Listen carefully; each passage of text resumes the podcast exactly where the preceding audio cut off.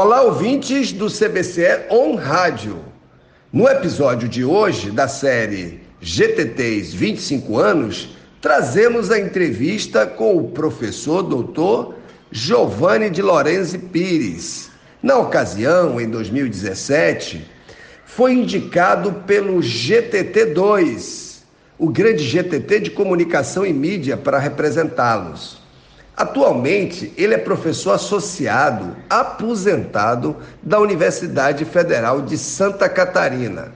Ele é pesquisador do Labomídia, do Laboratório e Observatório da Mídia Esportiva da UFSC.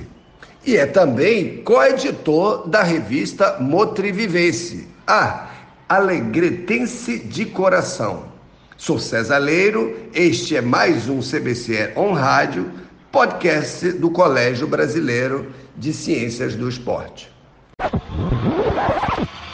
Dando continuidade ao conjunto das entrevistas que marcam as comemorações dos 20 anos dos grupos de trabalho temático, vamos entrevistar então o professor aposentado da Universidade Federal de Santa Catarina, o professor Giovanni de Lorenzo Pires. Giovanni, Conta pra gente, do seu ponto de vista e do ponto de vista do GT, o que foi a experiência do grupo de trabalho temático para o CBCE e como isso se desdobra na particularidade da comunicação e mídia. Ok. Antes de mais nada, parabéns por essa preocupação e por essa iniciativa em registrar e, recuperar essa, essa trajetória, vamos dizer assim, né, da, da, dos GTTs. É, eu quero dizer que eu me sinto muito à vontade para falar disso, porque eu tive o privilégio de fazer parte da diretoria do CDCE que decidiu e implantou os GTTs. E veja, naquele momento a ideia era implantar os GTTs na estrutura dos combraças. Né? E historicamente a gente viu que os GTTs se transformaram em elemento do estatuto do CDCE. Então, de certo modo, inclusive, ultrapassou a expectativa que a gente tinha naquele momento, que era organizar os congressos. Né? E nesse sentido, eu queria, eh, não sei se em algum outro momento já se foi, fez esse registro, mas eu quero fazer um registro até como uma, uma, uma confirmação né, da, da, das pessoas que eh, foram muito importantes nesse processo. Né? E quero me referir basicamente a duas pessoas que se provavelmente vão ser entrevistadas, mas que foram as artífices desse, da criação dos GTTs, que é a professora Eustáquia Salvadora de Souza, professora aposentada da FAI, da UFMG, que na época era diretora científica do CDCE, na gestão do professor Kunz, e que foi, vamos dizer assim, a mentora intelectual da ideia, e o professor Paulo Ricardo Capella, da Universidade Federal de Santa Catarina, que era o não me lembro exatamente qual o cargo dele na diretoria, mas também fazia parte da diretoria, e foi quem, é, na reunião do CBCE, da, que aconteceu na reunião da SBPC de São Paulo, em 1996, foi quem bancou a ideia, sustentou oralmente, com o apoio também, é bom você fazer esse registro do professor Walter Brast, que estava na ocasião, e que se criou as condições para a gente vencer certas resistências, porque a ideia né, das apresentações em temas livres e que formava aquele movimento dentro do Congresso é, era ainda muito forte. Né? Então a ideia de, de, particularizar as apresentações tinha muita resistência. Então Eustáquia com a ideia, com a sustentação e o Capela com a capacidade de organização da, do pensamento, né, da proposta que estava da diretoria, é, foi, foi muito importante. E quanto à importância né, do, do, dos, dos GTTs na estrutura da entidade, como eu disse antes, o fato deles passarem de uma proposta de organizar o Congresso para passar a ser uma parte organizativa da sociedade científica já mostra o grande acerto né, e a grande contribuição que os GTTs têm dado para nós, da, né, da, da, da, ciência do esporte, eh, organizados através do CDCE. Bom, em relação a nossa área temática, nossa área de estudos, né, que é a área de comunicação e mídia, é, eu preciso confessar que foi para mim até uma certa surpresa a facilidade com que ela foi aceita na composição dos GTTs. É bom que se diga que em 96 e na virada para 97, quando nós iríamos ter a primeira edição do Combrace com GTTs, a pressão interna era muito grande por criação de GTTs, muitos deles, inclusive, é, com a tentativa de serem disciplinares, né? Contrariando aquilo que a gente procurou fazer de grupos temáticos. E comunicação em mídia, se a gente se reportar isso há 20 anos atrás, não era uma área consolidada, né?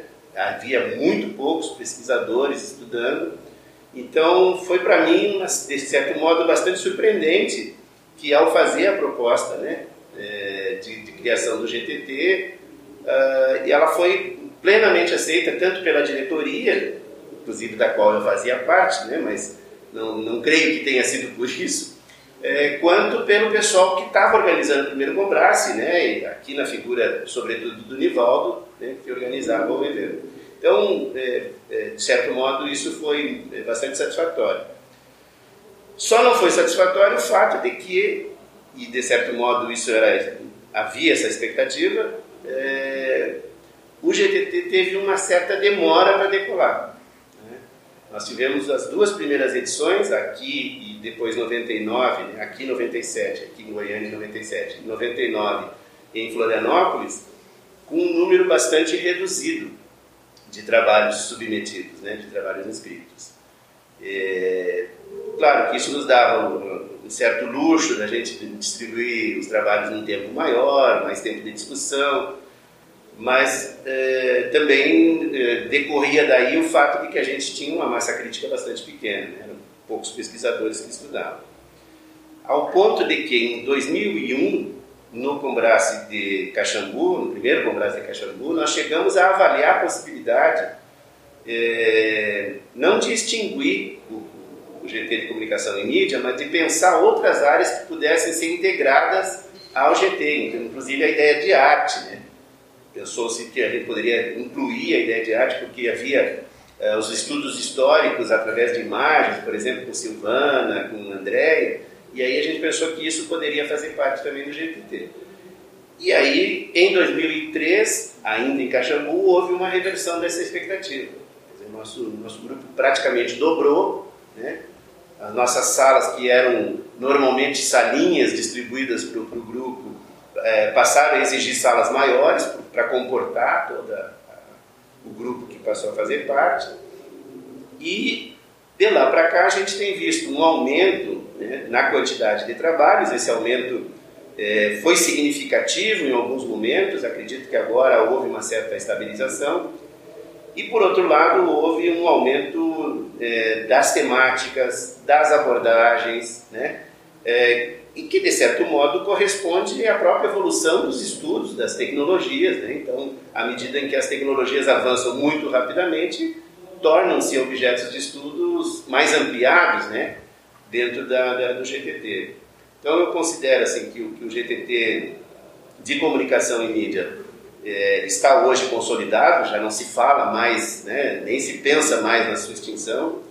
É, ele deu um salto de qualidade ainda maior no Combrace de Salvador, graças à iniciativa do César, de criar a sala de imagem, né, de propor a criação da sala de imagem.